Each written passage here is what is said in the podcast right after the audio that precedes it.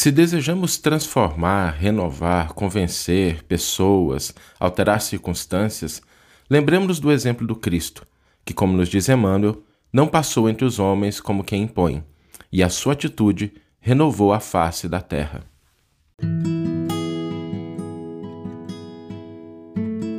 Você está ouvindo o podcast O Evangelho por Emmanuel, um podcast dedicado à interpretação e ao estudo da Boa Nova de Jesus através da contribuição do benfeitor Emmanuel.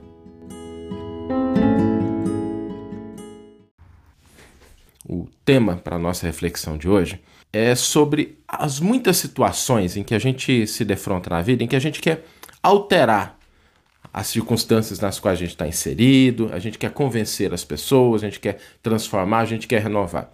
Todos nós encontramos, vez ou outra, essa situação, não é? Às vezes no campo, da, no ambiente da família, do trabalho, da atividade religiosa, dentro de uma comunidade espírita, dentro de uma comunidade católica, evangélica, protestante, budista, né? Às vezes a gente quer alterar a maneira de uma pessoa pensar, às vezes a gente quer renovar princípios, valores, conduta. E existem vários mecanismos para a gente fazer esse processo de renovação, para a gente conduzir esse processo de renovação. Quando a gente olha na posição de quem detém o poder, de quem detém a autoridade, de quem detém influência, às vezes a gente acha que a maneira da gente transformar, da gente renovar, é a gente se valer da imposição, de determinar algo, de coagir, de mandar. E às vezes isso é utilizado. ok? Não, não vamos nos enganar nem ser ingênuos. Muitas vezes os processos de renovação, de mudança de conduta, de orientação, de qual caminho seguir, são conduzidos através desses elementos, principalmente quando alguém detém o poder. O problema com essa abordagem, e é uma coisa que Emmanuel vai nos mostrar de uma maneira muito clara, é que ela pode funcionar com coisas passageiras. Uma pessoa pode se submeter à nossa maneira de pensar, a nossa maneira de agir, a uma orientação, uma determinação, por obediência, mas sem alterar a sua própria convicção, seus próprios valores, seus próprios princípios.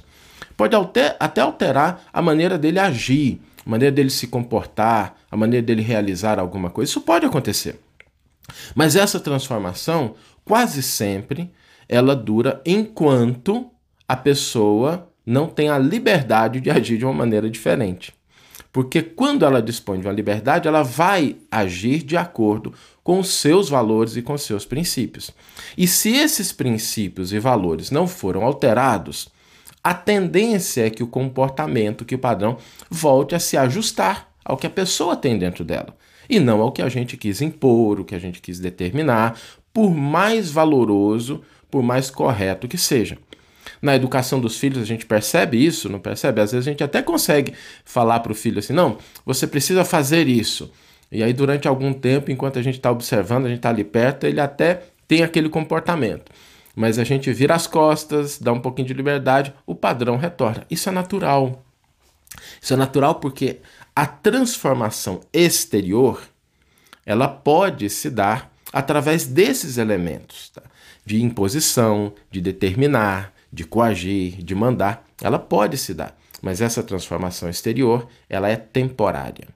Ela não é uma transformação de fundo. E quando nós vamos passando para um processo de transformação mais profundo, como é que a gente deve fazer? Porque essa é a grande pergunta.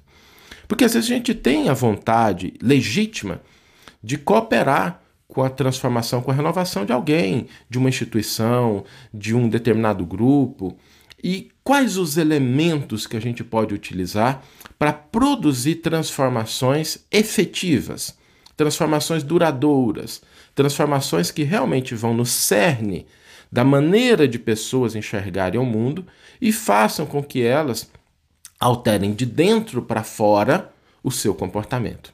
Aí é preciso a gente se lembrar que as melhores armas, os melhores elementos, as melhores formas da gente transformar e renovar é a gente fazer aquilo que a gente aconselha o outro a fazer. A gente exemplificar aquilo que a gente quer convencer o outro de que é bom. A gente servir para transformar. E o maior exemplo disso é o Cristo. O exemplo de que isso dá certo, de que isso funciona, é o Cristo. Porque pensemos no seguinte: quem detinha o maior poder sobre a terra? Será que era Pilatos? Será que uma das autoridades romanas? Será que era o sinédrio que estava ali? Não. Jesus detinha o cetro do poder. Jesus tem né, das mãos, delegado por Deus, a condução da renovação do coração da criatura humana. Ele tem o poder supremo. Agora, como é que ele se comportou entre nós? E aí é a grande a grande diferença é que a gente às vezes não pensa muito sobre isso, né? Quando foi necessário trazer a mensagem do amor e renovar a face do planeta, Jesus vem pessoalmente, ele com todo o seu poder, com toda a sua autoridade, com todo o seu conhecimento, com todas as possibilidades de que dispunha, e se converte em servo de todos.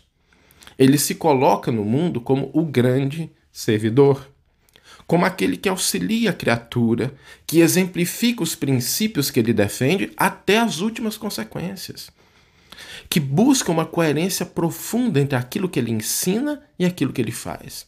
Entende a criatura nas suas nuances e, importante, não vem naquela posição, porque poderia, poderia, e algumas pessoas até esperam que isso aconteça, que Jesus vai descer das nuvens do céu num trono e vai governar a terra, né?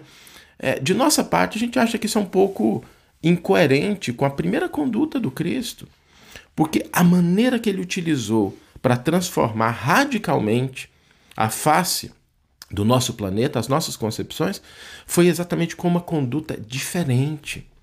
Ele se tornou servidor, ele auxiliou, ele exemplificou, ele viveu os seus princípios. Nem sequer escrever o evangelho para dizer assim: olha, não, gente, olha, aqui na hora de escrever, deixa que eu escrevo porque eu conheço. Não. Ele tocou o coração das pessoas. Ele tocou o coração de Tiago, de Pedro, de Paulo, de Judas, Judas não, Iscariotes, né? de João, de Marcos né, indiretamente, através de Pedro, Lucas indiretamente, através de Paulo, tocou o coração dessas pessoas, tocou o coração de Levi, e a partir daí ele iniciou um processo de renovação tão profundo que até hoje a gente sente esses efeitos. E é preciso a gente pensar nesse aspecto se nós queremos também produzir transformações duradouras nos ambientes em que nós estamos inseridos. O ponto fundamental aqui é a gente entender que transformar, que renovar, significa fazer, exemplificar, servir. Jesus, do alto do seu poder, da sua posição, se converteu em servidor de todos. Se aproximou das pessoas e viveu a mensagem que ele gostaria que as pessoas entendessem. E a partir daí se dá início a um processo de transformação de todo o mundo. Então, se nós temos o interesse de transformar, de alterar, seja no seio da nossa família, seja no nosso ambiente de trabalho, na nossa comunidade religiosa, no nosso ambiente social, se nós queremos transformar alguém ou alguma coisa, convencer, lembremos-nos de que a primeira tarefa para uma transformação, para uma renovação profunda, e a gente renovar, a gente agir, a gente ser coerente com aquilo que a gente está desejando que o outro faça. Vamos ler agora a íntegra do versículo e do comentário do qual a frase de hoje foi retirada. O versículo está em Lucas, capítulo 22, versículo 27. E Jesus nos diz: Eu, porém, no meio de vós, sou como aquele que serve. E Emmanuel vai intitular o seu comentário O Grande Servidor. Sim, o Cristo não passou entre os homens como quem impõe, nem como quem determina, nem como quem governa, nem como quem manda. Caminhou na terra a afeição do servidor. Legou-nos o evangelho da vida, escrevendo-lhe a epopeia no coração das criaturas. Mestre tomou o próprio coração para a sua cátedra. Enviado celestial, não se detém num trono terrestre, e aproxima-se da multidão para auxiliá-la. Fundador da Boa Nova, não se limita a tecer-lhe a coroa com palavras estudadas, mas estende-a e consolida-lhe os valores com as próprias mãos. A prática é o seu modo de convencer. O próprio sacrifício é o seu método de transformar. Aprendamos com o Divino Mestre a ciência da renovação pelo bem e modificar a nós mesmos para a vitória do bem, elevando pessoas e melhorando situações, é servir sempre como quem sabe que fazer é o melhor processo de aconselhar. Que você tenha uma excelente manhã, uma excelente tarde ou uma excelente noite e que possamos nos encontrar no próximo episódio. Um grande abraço e até lá.